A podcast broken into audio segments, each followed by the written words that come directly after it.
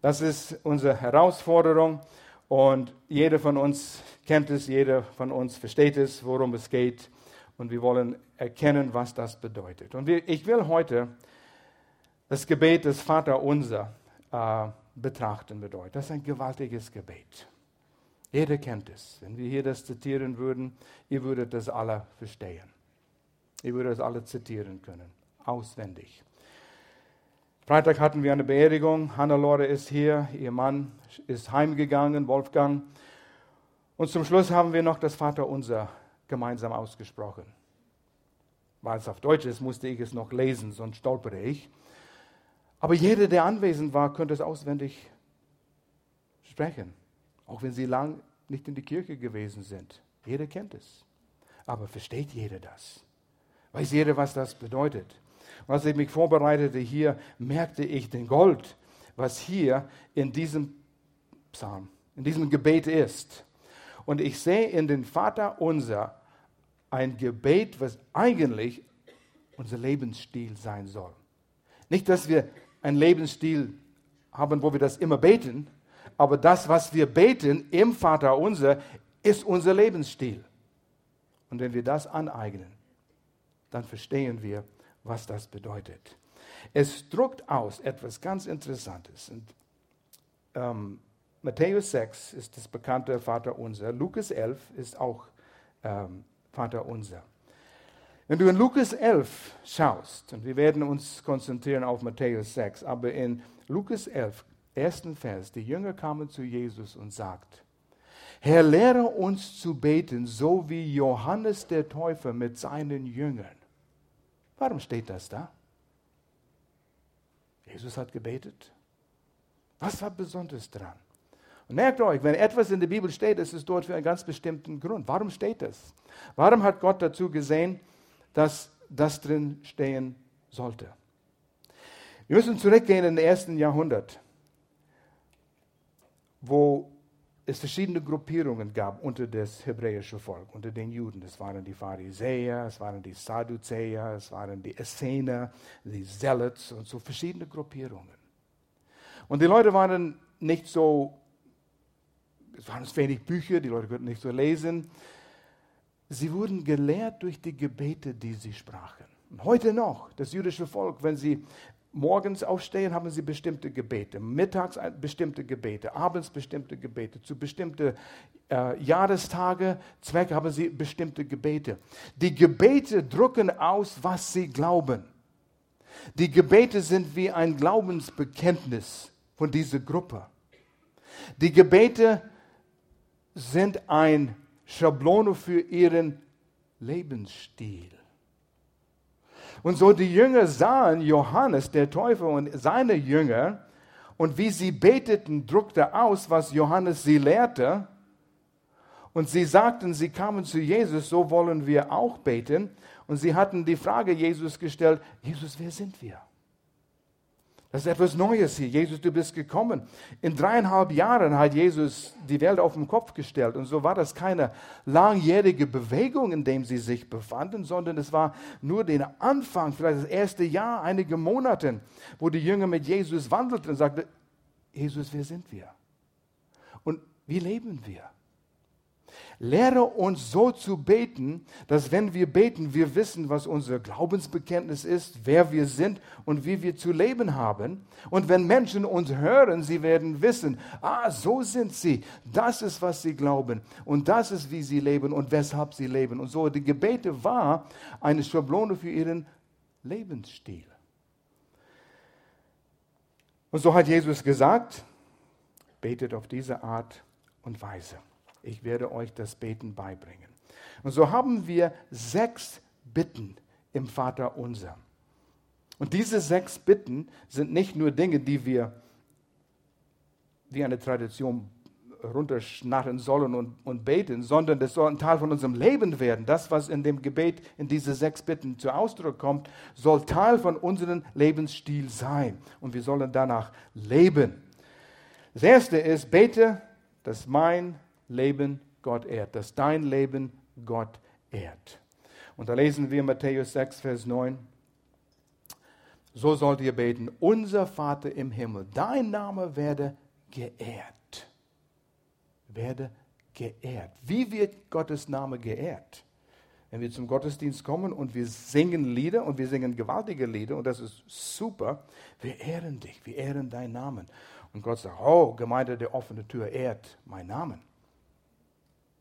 Ja, schon ein Teil. Aber Jesus hat gesagt in Johannes 14, Vers 21, ihr seid meine Jünger, ihr liebt, ihr zeigt, mein, ihr zeigt eure Liebe mir, wenn ihr tut, was ich euch gesagt habe.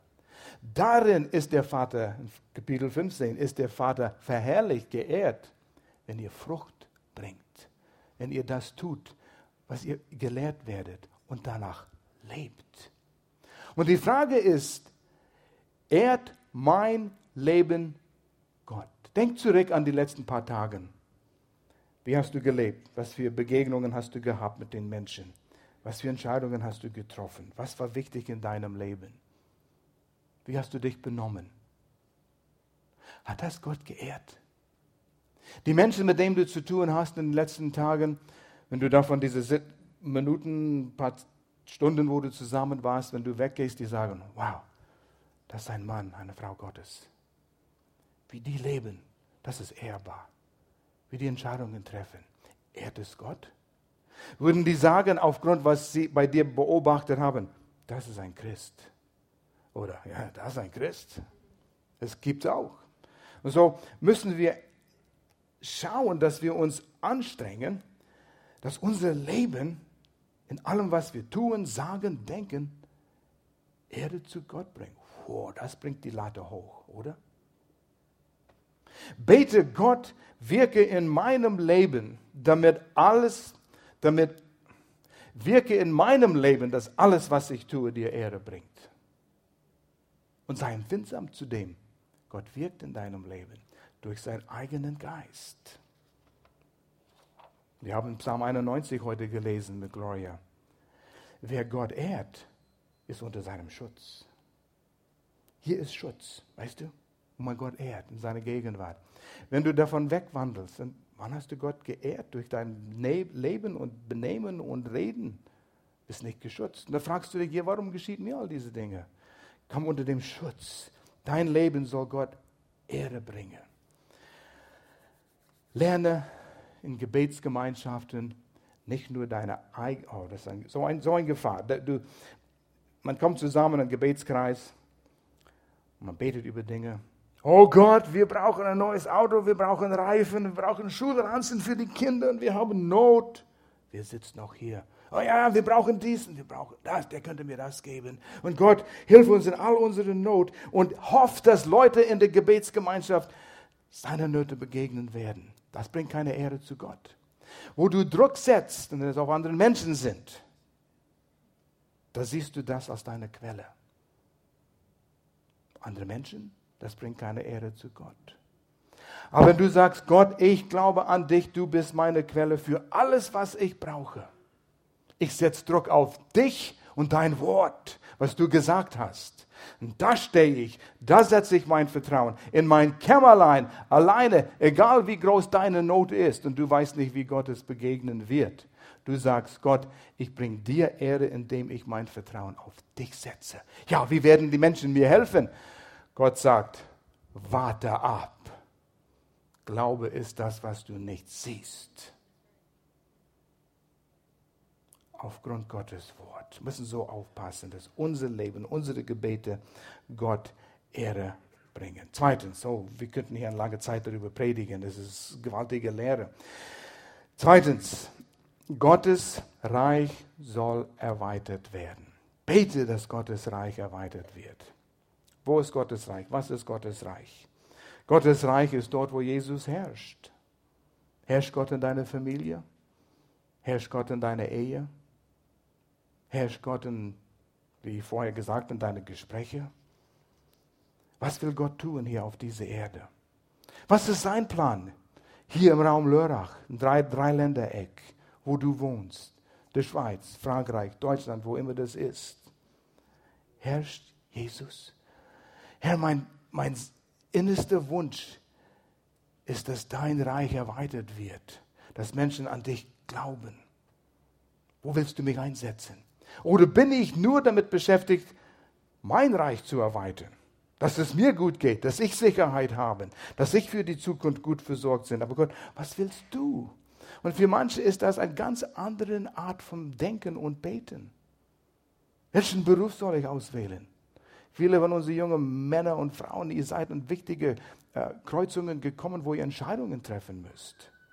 Natürlich, Gott gibt euch Begabungen, Fähigkeiten, Wünsche, Verlangen. Er setzt sie da rein.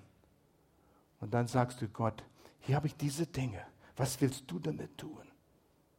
Er wird euch führen. Und wenn ihr nichts hört, trifft keine unüberlegte, nicht durchgebetete Entscheidung. Warte, er wird euch führen. Wenn ihr wollt, wenn ihr wollt, er redet, schau mal, was er für Jona getan hat. Jona wollte weg von Gottes Wille. Und er ist abgehauen.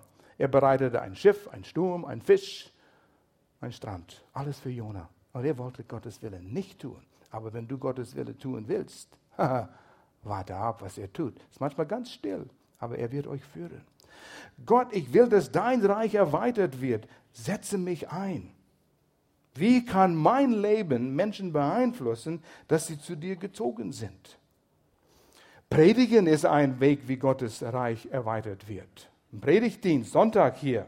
Oder wenn du die Möglichkeit hast, vielleicht irgendwo zu, zu lehren. Oder ein Zeugnis zu geben, Zeugnis zu sein. Wenn wir an Predigtdienst denken, betet für eure Pastoren. Betet für mich. Weil es manchmal in, in einer Woche, ich bereite mich vor, ich kau da drauf, Woche voraus und Wochen voraus. Und die nächste Predigtserie ist schon in die Mühle. Weißt du, die nächste Predigt ist in die Mühle. Und, und das, das, das wird verdaut. Und dann setze ich es zusammen und ich denke manchmal Samstagabend, ja, was habe ich denn hier? Bin nicht begeistert. Das ist tolle Material, aber irgendwo fehlt der Knall da irgendwie noch, ja? Ich habe, wie wir in einem Predigt vor ein paar Sonntagen gehört haben, ich habe mein Wasser in, den, in die Tonne, da, in, in die, die Krüge reingegossen und Jesus, du musst Wein daraus machen. Und wenn du denkst, ah, der Pastor hat nicht so gut gepredigt am Sonntag, ist deine Schuld. Du musst für mich beten, dass die Salbung da ist in der Vorbereitung und dann auch in den, in, in den Predigt. Ich gebe euch nicht Schuld dafür, aber betet für uns, bitte. Aber immer wieder, immer wieder, ich gebe es Gott und er macht Wein aus dem Wasser, was ich reingegossen habe. Aber betet, betet für Pastor Will in Freiburg. Betet für Vorbereitung. Betet für die Gemeinde, Leitung, Stabübergabe. Es ist eine gewaltige Zeit, in der wir leben. Ich freue mich sehr zu sehen, auf die Ebene, die diese Gemeinde jetzt gehen wird in der nächsten Zeit, unter der Leitung von Pastor Will und Melanie. Bete für die Finanzen der Gemeinde. Bete für diese neuen Projekte, die wir haben. Herr, ich weiß nicht, wie das zusammenkommen wird, aber du hast es uns im Herzen gelegt, 7700 Euro am 29. Januar. Halleluja. Was ist, wenn es nicht reinkommt? Du Zweifler. Du Zweifler. Bete für die Mission. Da sitzt jemand vor einem großen Bildschirm, du siehst nur seine Stirn oben und seinen Kopf da. Für Wycliffe arbeitet er und sein Team, es sind Teams, die arbeiten in allen Ländern der Welt, wo das Wort Gottes noch nicht aufgeschrieben ist. Das zu übersetzen, betet für die, betet für unsere Jugend. Luke geht auf eine Jugendmissionsreise. Wo bist du, Luke? Irgendwo bist du da. Ja, da bist du. Äh, und, und predigt das Wort, ist Zeuge. Ihr seid Zeuge an der Arbeitsplatz, ihr seid Zeuge an der Schule, ihr seid Zeuge, wenn ihr zum Pennymarkt geht und Aldi geht, da seid ihr Zeuge. Erweitert das der Reich Gottes, wie ihr euch benimmt und redet? Was hat Pennymarkt damit zu tun? Gloria hat mit einer wildfremden Frau gebetet im Parkplatz vom Pennymarkt. Es kam einfach so das Gespräch. Sei bereit. Wir wollen Gottes Reich erweitern, darum geht es. Und wenn Gott dich zu Himmel bringt, was wird er zu dir sagen? Du warst treu, ein guter Diener. Drittens, bete. Oh, dass deine Welt wie der Himmel riecht. Wie ist deine Umgebung, wenn Menschen um dich herum kommen? Riecht es schön? Bist du Sonnenschein, wenn du in einem Raum kommst? Oder bist du ein Sturmwolke, Dunkelheit? Oh, hier kommt er wieder. Ja, oh Oder wenn du reinkommst, oh, der ist da. Du bringst Freude. Leute, lächeln. Sie leben auf, weil du da bist. Riecht es nach Himmel? Ich meine nicht wortwörtlich, aber manchmal ist es wortwörtlich. Manchmal Christen riechen wie alte Christen. Was meine ich damit? Es gibt's. Vielleicht gab es mehr einige Jahre. Ja, früher war das mehr so. Man musste Birkenstockschuhe tragen, dicke Wollpullis, Haare nicht waschen und kein Deo. Ah, die stinken wie ein Christ, ja. Nein, nein, nein, nein, das meine ich nicht. Aber manchmal ist es so. Wir sollen auch gut riechen. Und ich muss sagen, wir haben gut riechende Leute in der Gemeinde. Wir haben gut aussehende Leute in der Gemeinde hier. Gott schickt uns immer gute Leute. Und wenn sie hierher kommen und riechen komisch, mit der Zeit riechen sie wunderschön. Ja. Ihr habt einen guten Einfluss auf diese Menschen. Gehört alles dazu. Leute sind zu gut riechenden Menschen auch angezogen. Naja, genug mit dem Gestank hier. Ähm, Matthäus 6, Vers 10, die, letzte, die zweite Hälfte hier. Matthäus 6, Vers 10, ja. Deine Wille geschehe hier auf die Erde, wie er im Himmel geschieht. Wie ist es in dem Himmel? Da riecht es schön. Wunderschöne Blumen, Blumenarten, von denen wir noch nicht gewusst haben. Stinkt es in dem Himmel? Da sind nicht mal Mülltonnen in dem Himmel. Und ich sage Mülltonnen, weil wir haben einen neuen Müllkalender. Habt ihr auch einen neuen Müllkalender bekommen? Habt ihr das studiert? Habt ihr den Kurs gemacht und absolviert? Seid ihr zur Garbage-Schule gegangen? Ich habe studiert, weil ich habe meine Mülltonne wie gewohnt Montag rausgestellt. Und es blieb den ganzen Tag stehen. Ich denke, was ist los? Dann habe ich den Müllkalender genommen und gesagt, es ist Freitag. Oh, Freitag, Freitag muss ich rausbringen. Und dann habe ich gesehen. Und dann ist für ähm, äh, Dreikönigtag eine Verschiebung auf Samstag. Und ich treu, ich stelle es Samstag raus. Und es blieb den ganzen Tag stehen. Was ist los? Ich habe studiert. Ich habe absolviert von Garbage-Schule. Und dann habe ich es nochmal studiert. Oh, das ist die braune Tonne heute. Und ich habe keine braune Tonne. Dann muss meine überfüllte Mülleimer, der schon zwei Wochen nicht geleert worden ist wegen den Jahreswechsel, noch eine Woche bleiben und wir fliegen weg. Fünf Wochen, das wird die Suppe kochen hier. Nein, meine Güte hier, was ist denn bloß los? Gott sei Dank, wir werden keine Mülleimer im Himmel haben. Es wird schön riechen, wie wir jetzt bei mir in der Garage riechen. Wir haben gute Nachbarn, die stellen es raus. Das hat mir auch was gezeigt wie schnell eine Kleinigkeit dich aus dem Bann bringen kann. Wie schnell wir reklamieren und mecken über Kleinigkeiten. Müllkalender. Gib uns drei Monate, wir werden sagen, oh, die braune Tonne, tolle Sache. Jetzt mecken wir darüber. Das ist auch eine Lehre in der Mülltonne, ja. Nimm es mit nach Hause. Aber es wird schön riechen in den Himmel, so soll es auch hier auf Erden riechen dann. Gibt es Kranken in den Himmel? Nein, es gibt Gesundheit. Wie im Himmel, so auf Erden. Wie geht es mit mir? Ja, Gott lehrt mir was über die, durch die Krankheit. Nein, nein, nein, nein, nein. Krankheit ist unter dem Fluch. Und wir sind befreit von dem Fluch. Wir haben einen Blutbund mit Gott. Stehen wir im Glauben für unsere Gesundheit? Stehen wir im Glauben mit anderen Menschen für ihre Heilung? So wie im Himmel soll es auf Erden sein. Es sind Fragen darüber, aber eins ist klar, Gott will, dass wir gesund sind. In Finanzen. Gibt es Armut im Himmel? Gibt es den Armenviertel im Himmel und den Reichenviertel im Himmel? Gibt es dort, wo sie in ihre Rollschuhe im Himmel rumfahren und die anderen mit ihren schönen, wunderschönen Luxusautos? Ihre Wolkenautos. Nicht Vulkan, Wolkenautos. Keine Ahnung. Dumme Pastor mit seinen Gedanken und Ideen. Ja? Meine Kinder haben mich alles auf das gebracht. All die Dummheiten habe ich von den Kindern gelernt. Es gibt keine Armut im Himmel. Warum gibt es Armut hier auf Erden? Was tun wir dagegen? Glauben wir Gott, dass unsere Nöte begegnet werden? Sind wir treu in unseren Finanzen, dass Gott uns mit mehr äh, anvertrauen kann? Damit wir die Nöte von anderen Menschen begegnen können. Damit genügend Finanzen, mehr wie genügend Finanzen in der Gemeinde sind.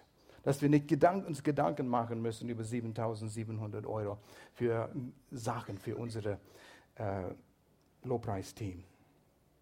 Betet Gottes Verheißungen hier. Was hat Gott gesagt?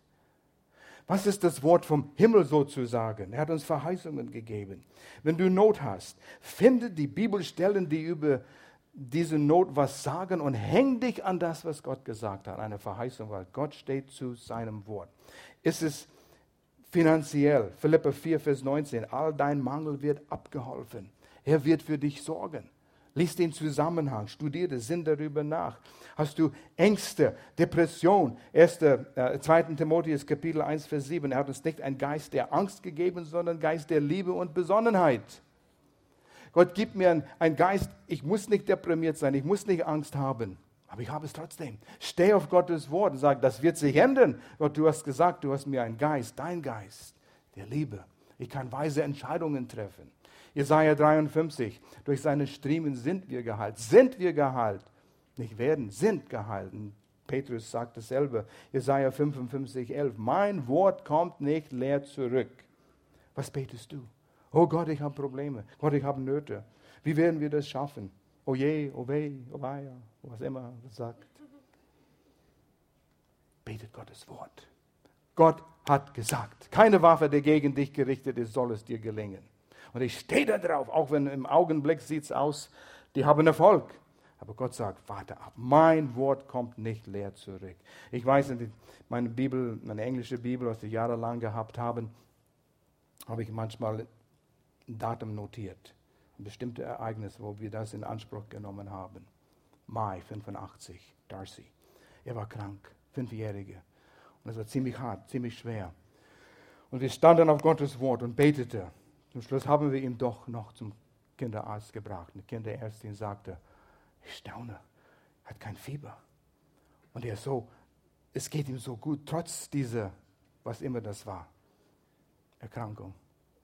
Und da habe ich in Psalm 41 neben Vers 3 geschrieben, der Herr, also der, der Psalm sagt, der Herr bewahrt ihm, hält ihm am Leben an seinem Krankenbett in die Übersetzung. Er erhält ihn. Wir standen da drauf. Hat ihm erhalten. Psalm 17, 6.6.85, da waren Stimmen gegen uns, aber wir standen auf diesem Psalm und wir sind da durchgekommen. Jesaja 45, das habe ich gesagt, Vers 17. Keine Waffe, die gegen dich gerichtet ist, soll es gelingen. Und steh auf diese Dinge, egal was die Umstände sind. Wir leben, wandeln nicht nach dem Sehen, sondern nach dem Glauben auf das, was Gott gesagt hat. Viertens, wie sollen wir beten? Wir sollen beten, dass, wo, wo sind wir? Ich will zurückkommen hier. Da war ich. Hier kommt es. Dass wir dich als unsere Versorger erkennen. Haben wir schon erwähnt hier. In Vers 11, Hoffnung für alle, heißt es, gib uns auch heute wieder, was wir zum Leben brauchen. Druckt es ein bisschen anders aus wie in Luther, aber der hat es geschnallt, wer hier übersetzt hat. Gib uns auch heute wieder, so wie du das immer getan hast und immer tun wirst. Ich habe Vertrauen, du gibst es uns heute und es wird morgen da sein und es wird übermorgen da sein und immer wird es da sein, was ich brauche fürs tägliche Leben. Wir wollen Garantien haben. Wir wollen für die nächsten zehn Jahre unser tägliches Brot haben. Richtig? Es ist nichts verkehrt für die Zukunft, dich vorzubereiten. Es ist nichts verkehrt, an die Rente zu denken. Aber mein Verlass ist nicht drauf. Ich sprach mit jemandem, der sagte, ja, so wie ich in meinem zunehmenden Alter die Rente angeschaut hat und was ich bekommen werde, jedes Jahr wird es weniger. Oh nein, was werden wir tun? Fällt er auseinander? Nein, sein Verlass ist auf dem Herrn. Er gibt mir Weisheit. Was soll ich tun? Schenk mir kreative Ideen. Mein Verlass ist auf dem Herrn. Ich habe überlegt, uns, wir könnten Geschichten erzählen, wie der Herr uns, wo wir keine Arbeit hatten, wir könnten nicht in den USA arbeiten, keine Einkommen, außer ein paar Freunde hatten was versprochen. Wir haben ein Haus gekauft, Haus verkauft, keine Schulschulden, könnte nicht arbeiten. Wir sind mit, ich glaube, so 10.000 Dollar zurück nach Deutschland gekommen. Wie war das möglich? Menschlich gesehen unmöglich. Aber Gott war treu, weil wir auf sein Wort gestanden haben, was er uns gegeben hat. In Kapitel 6 und in Kapitel äh, Lukas 11 steht ein Wort, ein besonderes Wort für täglich. Was ist dieses tägliches Brot? Und dieses Wort im Urtext ist zweimal in der Bibel, nur zweimal. Und das soll mal ein Tipp sein, hey, ein besonderes Wort. Und die Theologen rätseln über die Bedeutung von diesem Wort, weil es ein zusammengesetztes Wort, so wie ich euch manchmal neu Deutsch beibringen und wir bauen ein neues Wort und nur Gemeinde der offenen Tür versteht dieses Wort, weil ich es zusammengebaut habe, weil das drückt aus, was ich sagen will. Welche Sprache hat Jesus gesprochen? Aha, Aramäisch, nicht Griechisch. Die Bibel ist in Griechisch geschrieben im Neuen Testament. Er sprach Aramäisch, so wie Alemannisch. Die Leute haben ihn verstanden. Und so sprach er Alemannisch, aber Alemannisch kannst du nicht gut schreiben und es ist nicht genau, wenn du das aufschreibst. Ziehstich, welcher Wochentag ist Ziehstich?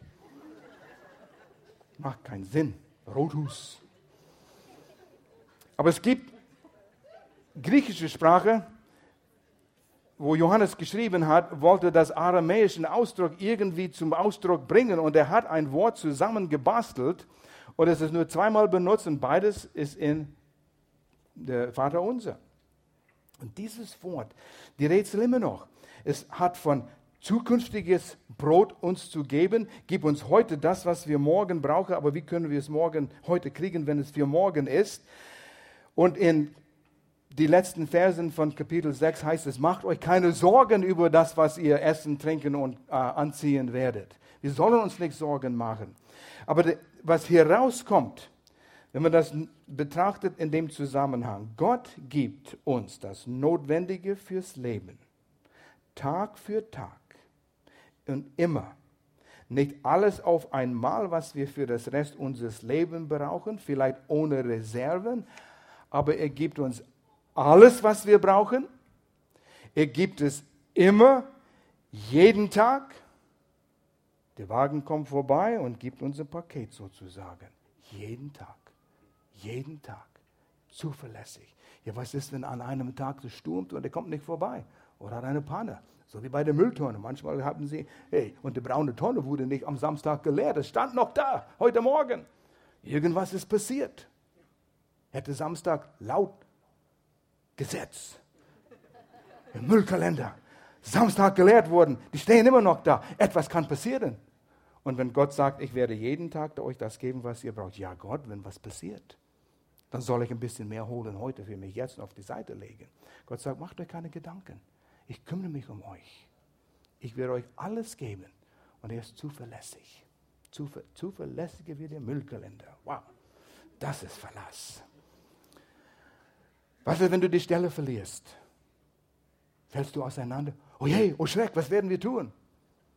Ja, das ist schon eine Herausforderung. Aber es ist schön, wenn du gelernt hast, dich auf Gott zu verlassen. Oh, ja, du zitterst ein bisschen. Aber du sagst, Gott, du, du, du, hast gesagt in deinem Wort und ich stehe auf deinem Wort. Und du meinst es von Herzen und das baut sich auf. Und dann merkst du, jetzt kommt es wirklich darauf, woran es ankommt. Dein Wort und du stehst da drauf und du sprichst es aus und du siehst, wie Gott treu ist. Oh, wie wir durch diese, Jahre gekommen sind und immer wieder, immer wieder, immer wieder. Wie Mana bei Israel, wo sie in die Wüste waren. Mana kam jeden Tag. Genug für jeden Tag. Mana vom Himmel, was immer das war. Und wenn die Schlaumeier sagt, ich hebe etwas auf für morgen, dass wir ein bisschen mehr haben, es verfaulte. Gott sagt, ah, ah, edge, edge. Ich habe gesagt, ich werde jeden Tag euch geben, was ihr braucht. Ihr müsst euch nicht kümmern um morgen. Am Wochenende hat es zwei Tage lang gehalten. Gott wusste, wie ihr das macht. Er ist treu, er ist zuverlässig. Macht euch keine Sorge. Lerne im Glauben zu wandeln. Wir enden das, bete, dass wir anderen vergeben, so wie du uns vergibst. Wow. Vergeben, das ist ein Thema. Anderen zu vergeben. Ist es leicht, anderen zu vergeben? Nicht immer. Und wie oft höre ich, den werde ich nie verzeihen. Das kann ich nicht vergeben, was der mir angetan hat. Vergeb, lesen wir Vers 12, was Jesus gesagt hat. Vergib uns unseren Schuld, wie wir denen vergeben, die uns Unrecht getan haben. Das ist eine Herausforderung. Es gibt einige Verse in der Bibel, die ich nicht mag. Und hier sind am Ende des Kapitels 14 und 15 heißt es wieder, es hört sich an, wie es eine Bedingung ist, dass Gott mir nicht vergibt, wenn ich dir nicht vergebe oder euch vergebe. Ist es von dem abhängig? Wow. Ja, was ist, wenn ich ein bisschen Groll behalte? Wird Gott mir meine Sünde nicht vergeben? Hey, pass mal auf. Wenn du dein Vertrauen auf Jesus gesetzt hast, du bist ein Kind Gottes. Du bist Deine Sünde sind dir vergeben worden durch das Blut Jesu. Bist ein Kind Gottes. Punkt, fertig, Schluss. Amen. Und das kann, kann nichts ändern an dieser Position, den du hast bei Gott. Aber wenn wir sündigen, die Gemeinschaft wird angeknackst. Und die Gemeinschaft ist nicht, was es sein soll.